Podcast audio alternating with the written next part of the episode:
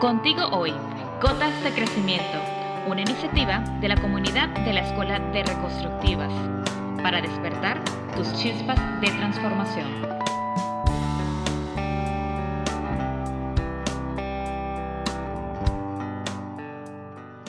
Hola a todos, bienvenidos una vez más a Gotas de Crecimiento. Este es nuestro tercer episodio donde Jessica, Mimi, Eva y Lorena estaremos conversando sobre diferentes tópicos. Hoy eh, me gustaría conversar sobre la queja y la culpa. Así que bueno, les doy la bienvenida a ustedes chicas. Gracias por estar acá en nuestro podcast. Y un tema que, me ha venido eh, rondando en la cabeza los últimos días es sobre la queja y la culpa. Eh, me gustaría preguntarles cuál es la diferencia entre estos dos términos, queja y culpa. Bueno, hola a todos. A mí me gustaría platicarles un poco una anécdota eh, en relación a lo que estamos viviendo todos actualmente con esta nueva forma de vida que es la pandemia. Y eh, justo estamos cumpliendo todos en nuestros diferentes países un año de, este confinamiento. Y al inicio para mí fue todo un reto. Yo creo que ese reto no solo para mí, sino para todos los que nos están escuchando. Y al inicio eh, el reto fue esa convivencia con, este, pues con mi familia porque estábamos todos muy acostumbrados a salir de casa, a estar eh, en realidad al corto tiempo en, convivencia. Y a mí me pasó algo muy curioso, que era, eh, bueno, esa, esa relación con mi pareja eh, llegó a ser un poco complicada los primeros meses de confinamiento y algo que noté que me pareció muy curioso y que quiero platicarles es eh, ese perfume que, que él, usaba, eh, de pronto olerlo diario, 24 horas al día. Hubo una situación que, yo decía, no, no es posible que me esté pasando y por eso me da risa, pero así fue. Eh, yo no podía oler más esa, esa loción. Y yo decía, pero ¿cómo no? Si me gusta, es más, creo que yo la regalé y ahora no puedo con ella. Y de verdad tenía que taparme la nariz cuando se la ponía o me salía de la habitación. Y, entonces eso me hacía sentirme a mí culpable porque decía, entonces ya no puedo ni con el, el olor que es la presencia de él en, la casa, en mi vida, junto a mí. Y, y sí, varios meses estuve en esta cuestión de la culpa, si era eh, bueno decírselos e incluso ya no quería estar como junto a él o cada quien en sus espacios. Y, justo, bueno, la culpa vino a mí, en, mi mente, eh, yo creo que en mi cuerpo también, hasta que, bueno, fue pasando, yo creo que me fui adecuando, eh, pero sí fue un momento fuerte, duro de reflexión y que a lo mejor eso a algunos que nos escuchan también les pasó. No sé qué opinan. Yo, también pudiese comentar una anécdota para, bueno, presentar un poquito cómo yo también he sentido culpa. Y yo recuerdo cuando me tocó salir de Venezuela hace 20 años, dejaba atrás, por supuesto, mi familia, eh, mi trabajo, mis amigos, el ritmo de vida y venía a un nuevo país que debo confesar que al principio no me adaptaba aunque hoy en día estoy sumamente agradecida y me siento bendecida de estar en esta tierra, pero al principio fue muy duro, como a todos los que nos ha tocado salir de nuestros países y acostumbrarnos a llegar a un país donde primero no somos nadie y luego somos extranjeros, a, pesar de hablar el mismo idioma y a pesar de la hospitalidad del dominicano, que son maravillosos. Y hoy por hoy mis hijos ya están súper aplatanados y yo voy en ese camino también. Pero yo recuerdo que al principio algo que no me permitía adaptarme era ese sentimiento de culpa de yo estar fuera de Venezuela y de mi familia, en particular mi mamá y mi papá, estar viviendo en Venezuela con todas las restricciones que se vivían en ese momento, porque entonces no había medicina, no habían alimentos, había que hacer cola, o sea, había una calidad de vida muy mala. Y yo me sentía muy culpable de estar viviendo en unas condiciones, no eran mejores, mucho mejores, pero mejores que ellos sí. Y para mí fue muy, muy duro al principio. Y como dices tú, Jessica, me tocó integrar un poquito y, primero darme cuenta, ¿no? Y para mí el primer sacudón fue decir, decirme a mí y decírmelo muchas veces, que es que cada quien es responsable de estar donde tiene que estar. Entonces allí me di cuenta que mi culpa nacía de mis propias interpretaciones, de lo que yo creía que estaba bien o que estaba mal. Y en el fondo vengo de una familia inmigrante porque, bueno, mi mamá y mi papá también salieron del Líbano en un momento de guerra, en un momento donde el país estaba en una mala situación y se fueron a vivir a Venezuela. Y, y después de un tiempo recuerdo que mi mamá me decía, pero es que si tú estás bien, yo estoy bien. Pero eso uno al principio como que no lo digería, ¿no? Y era como en la misma cabeza, en mi propia cabeza, yo me armaba una película muy distinta a lo que verdaderamente estaba pasando. Y la culpa es eso.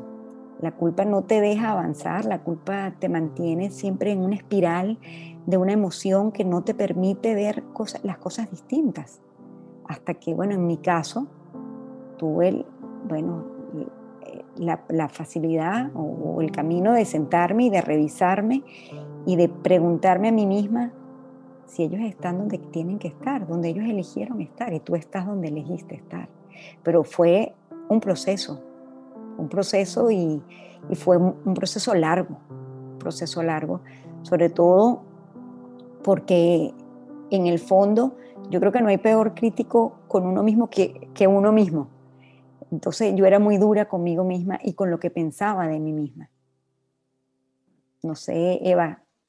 Yo, yo estaba oyendo lo que decías y me ha hecho pensar realmente cómo la culpa está ligada con esos programas aprendidos y muchas veces puede tener que ver con el, el pensar que uno no se merece o que se merece o, o, en pensar que nosotros podemos cambiar cómo se sientan los demás o que podemos cambiar a los demás.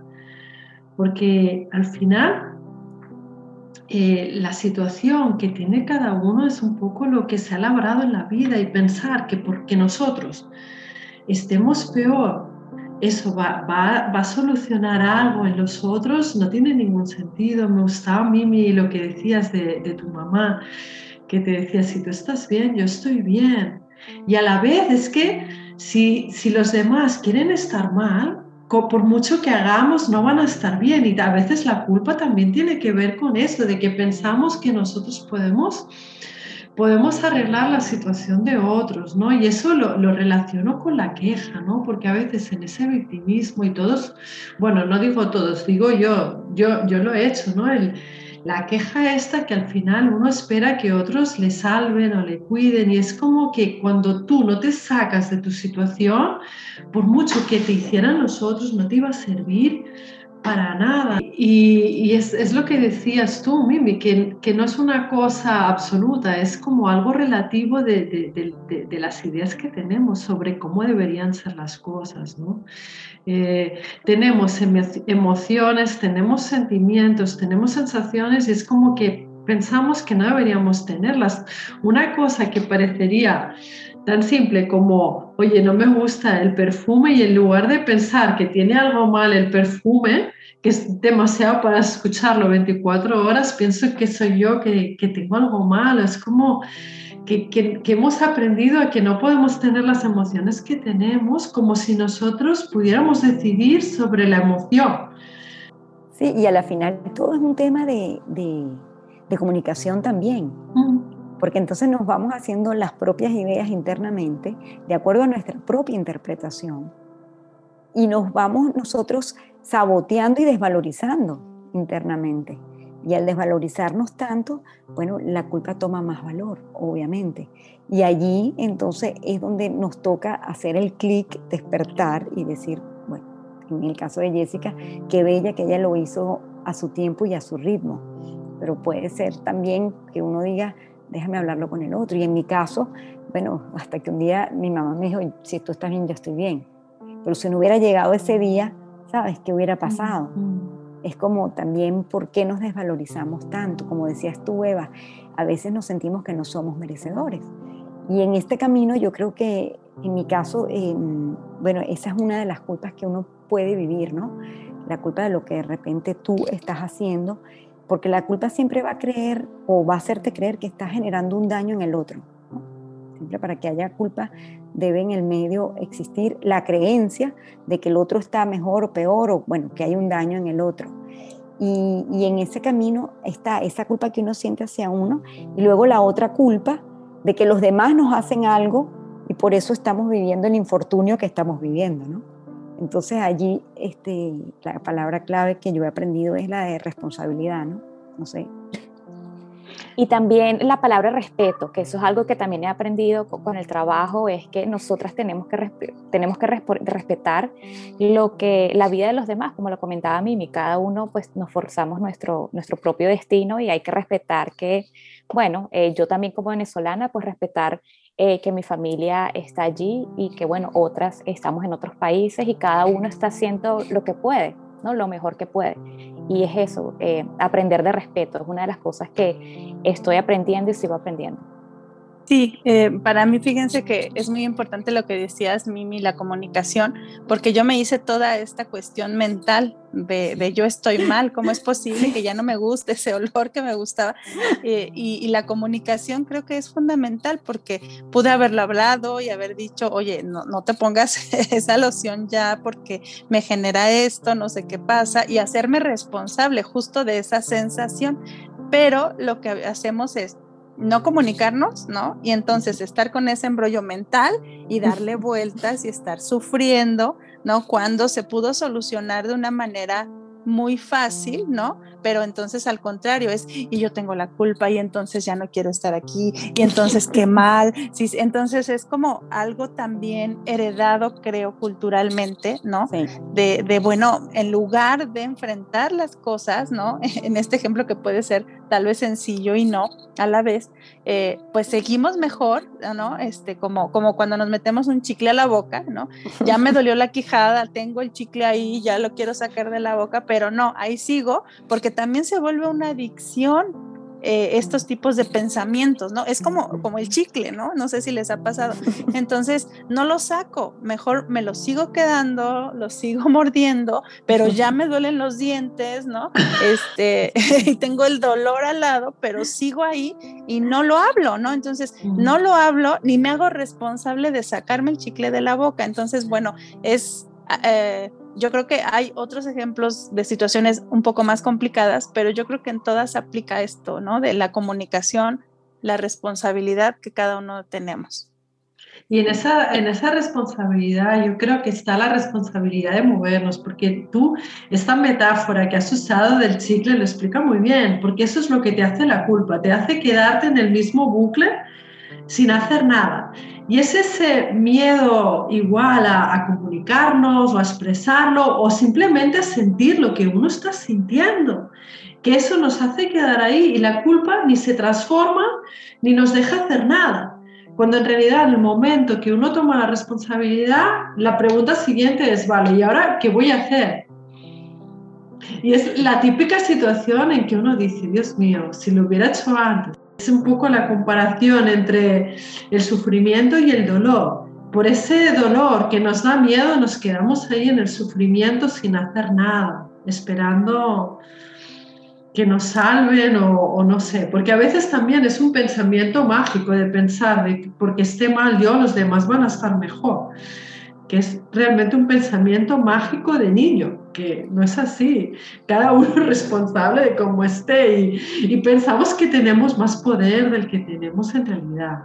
Eh, decir que como hemos aprendido en la escuela, aunado un poco lo que decía Eva, es que ya nosotros hemos creado un circuito de acuerdo a cómo hemos aprendido tanto a esos patrones adquiridos por la familia, por la educación, por la cultura, ¿verdad? Y por la religión tantas veces que hemos escuchado la culpa, sobre todo en la religión católica, por mi culpa, por mi culpa, por mi gran culpa, ¿no?